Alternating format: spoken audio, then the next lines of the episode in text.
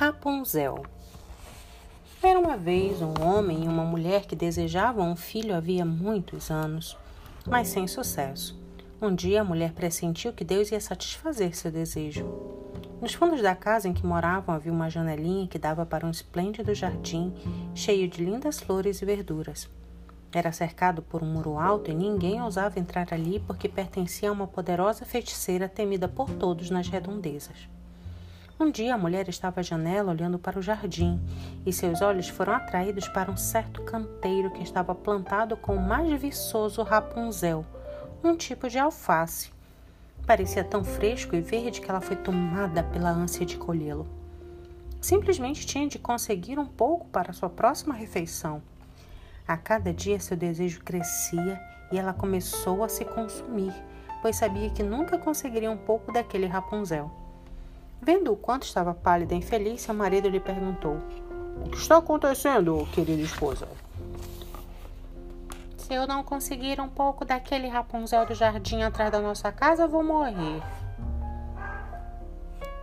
O homem pensou: Em vez de deixar minha mulher morrer, é melhor ir buscar um pouco daquele Rapunzel, custe o que custar. Ao cair da noite, ele subiu no muro e pulou no jardim da feiticeira, arrancou correndo um punhado de Rapunzel e levou para a mulher. No mesmo instante, ela fez uma salada que comeu com voracidade. O Rapunzel era tão gostoso, mas tão gostoso, que no dia seguinte seu apetite por ele ficou três vezes maior. E o homem não viu outro jeito de sossegar a mulher senão voltar e roubar mais. Ao cair da noite, lá estava ele de novo mas depois que pulou o muro, o pavor tomou conta dele, pois ali estava a feiticeira bem à sua frente.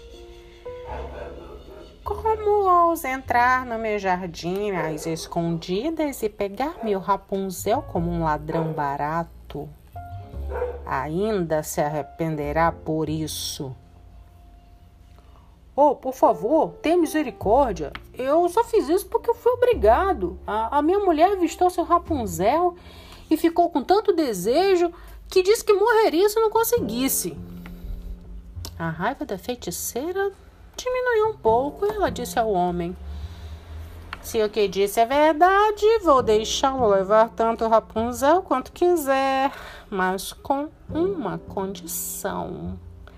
Terá de me entregar a criança quando sua mulher der à luz. Cuidarei dela como uma mãe e não lhe faltará nada. Como estava apavorado, o homem concordou com tudo. E quando chegou o momento da entrega, a feiticeira apareceu pontualmente, deu à criança o nome de Rapunzel e a levou. E Rapunzel era a menina mais bonita do mundo.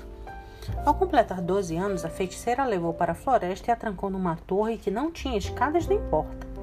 Lá no alto da torre havia uma janelinha minúscula. Sempre que queria entrar, a feiticeira se plantava no pé da torre e chamava: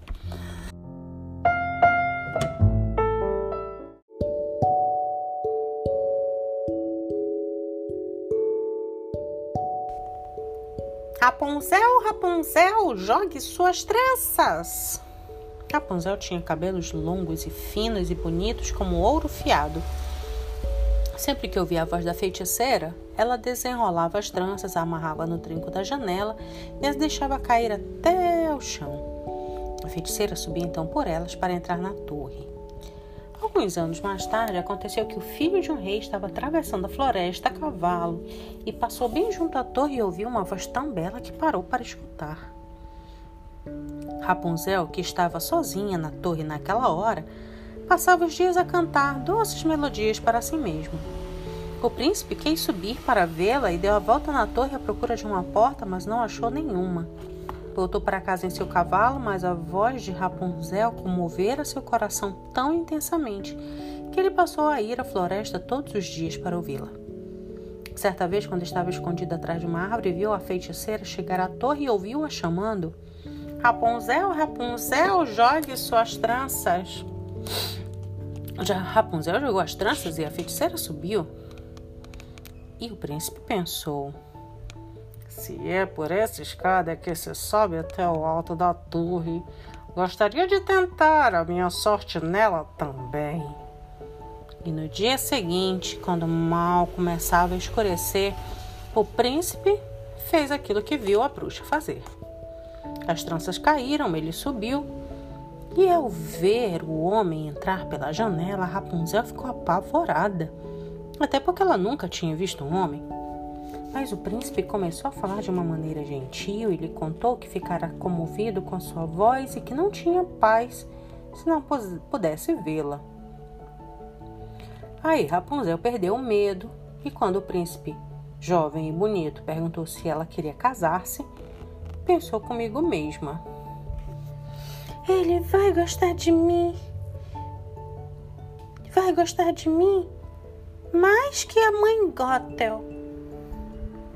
E assim aceitou. Deu-lhe a mão e disse: Quero ir embora daqui com você, mas não sei como sair dessa torre. Cada vez que vier me visitar, traga um meado de seda e trançarei uma escada. Quando estiver pronta, descerei e poderá me levar em seu cavalo.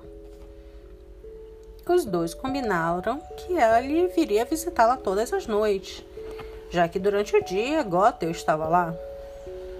E a feiticeira não notou nada até que Rapunzel um dia lhe disse: Diga-me, mãe Gothel, por que é tão mais difícil içar a senhora do que o jovem príncipe? Ele, já, ele sobe aqui num piscar de olhos. Menina malvada! O que fez? Achei que a tinha isolado do mundo e você me trai! Num ataque de fúria, agarrou o belo cabelo de Rapunzel, enrolou as tranças na mão esquerda e passou-lhe a tesoura com a direita. Rápidas tesouradas, zip, zap, zip, zap, e as tranças caíram no chão. A feiticeira era tão cruel que levou a pobre Rapunzel para um deserto, onde ela teve de viver uma vida miserável e infeliz. Naquele mesmo dia, a feiticeira amarrou as tranças cortadas ao trinco da janela e quando o príncipe chegou e chamou, ela deixou as tranças tombarem. O príncipe subiu, mas em vez de sua preciosa Rapunzel, quem esperava era a feiticeira. Com um olhar irado e venenoso. Ahá! Veio à procura da esposa queridinha? Mas a bela ave já não está no seu ninho cantando.